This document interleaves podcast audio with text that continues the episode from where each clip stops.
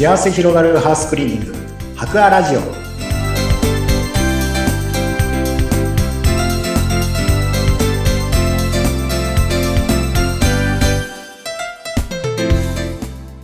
こんにちは。株式会社博アの田中洋平です。こんにちは、インタビュアーの山口智子です。えー田中井さん、浴室のお掃除シリーズでお話を伺っています。前回はこうカビをそもそも生えにくくする普段のお手入れで、お風呂から上がったら一番最後の人が壁とか天井についた水滴をタオルで拭くとやっぱりいいよねというお話でしたけども、まあおそらくお客様からもどうしたらカビ生えにくくできますかっていう質問もあると思うんですが、他に何かお客様からよく来るそういうお風呂に関する質問、相談ってあるんですか？はい。そうですね。まあ結構多い質問としてはうん、カビのことにはなるんですけれども、はい。結構あの隅っこのこうゴムパッキンについてるカビですね。あ天、まあ天井付近とか、ああ。とは床、床とかですね、下回りとかにも結構、まあ多くはないんですけど、点々点々ってちょっと黒っぽくなってて、はい。その黒いそのカビが全然取れないんですけど、ラスキンさんで取れますか？みたいな。うん。結構それだけで、あの、お風呂のうんお掃除を申し込んで来られるお客様が、は。はいい、結構いらっしゃいますね。いやー、そうなんですよ。あれ厄介ですよね。てんてんてんてん。あの、カビさん、四隅。こう厄介で意外と気に、なんかこう、気になる箇所ではあると思うんですよね。気になります。で、例えば市販のカビ取りスプレーみたいので、シューってやってみるんですけど、なかなか取れないなという感じがあるんですが。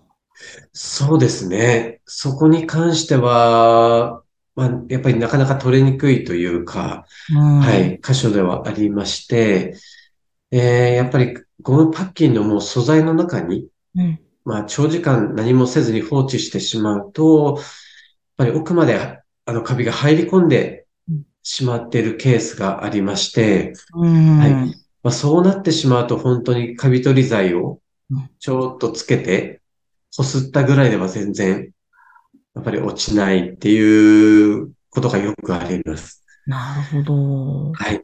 えーその時はどうしたらいいかっていうと、うん。まあ、本当に長時間、もう、カビ取り剤、まあ洗剤を、本当にそこの部分に密着させて、うんまあ長時間ずっとつけ置きしておくっていうことが、はい、できることになりまして、おう。はい。なので夜寝る前とかに、まあ洗剤、カビ取り剤を、あの、つけて、まあサランラップとか何かでこう密着させて、うん。で、その上にさらにまた洗剤をつけて、えーーっと、はい、何時間も、あの、放置しておいて、はい。で、翌朝ちょっとこう、剥がして取ってみるとうん、はい、取れるケースもあるし、うん。もうずっともう汚れが蓄積して、もう入り込んでしまっている場合は、もう、ちょっと薄、薄くなるぐらいで、はい、うん完全には取り切れないっていうこともありますね。うん。はい。そうか。なるほど。ラップなどで密着しさせて浸し続けるんですね。し続けるってことです。はい。あ、そっか。でもそれでもやっぱり取れないものもあるから、やっぱり日頃のお手入れも大切なんですね。そうですね。日頃お手入れしてれば、多分簡単にうん洗剤つけてブラシでこすれば、あ取れる汚れも何もしなければ、まあ、それだけ、あの、うん。時間がかかって、もう最悪もうそれが取れないっていう、はい、ことの方が結構多いかなと思います。うーん。そうか。あの、あと、はい。お風呂に小物がね、いろいろあるわけなんですが、ああ、そうですね。なんて言うんでしょう。ついそのままに放置してるもので、はいぬめぬめしたまま だったりとか、ね。多分これもカビの栄養になってしまうのかなとか、気になりながら放置するっていう 悪循環なんですが。そうですね。やっぱり、そういう、使う、普段使ってない小物うんですね。空のシャンプーボトルとか、いろんなものが、こう、よくし、もう使わないけど置いてあるっていうケースがあると思うんですよね。うんで、そこにも意外とカビが結構はたま、発生しやすかったりして、うんうんもう何もしないと、そのボトルの裏とか、はい。どんどんどんどんカビが増殖してきてましてう、んそれなのにこうずっと放置してお風呂に置いてるっていう方も意外と多かったりすると思うので、もうそういういらないものはもうすぐに捨ててもらうっていうことが、はい。まあ当たり前といえば当たり前なんですけど。うん。ね、そう、当たり前なのになぜか放置しとくんですよね。そうですよね。まだ、ね、使うかなと思って置いてるなことことが多いのかなと思うんですけど、まあ本当にいらないものはもうすぐ捨ててしまう。うん。そうすれば、はい、そこにはカビが生えない、生えないというか、うんはい。カビの栄養素がなくなるので、うんうんうんうんはい。まあすぐに捨ててもらうっていうのが一番いいかなと思います。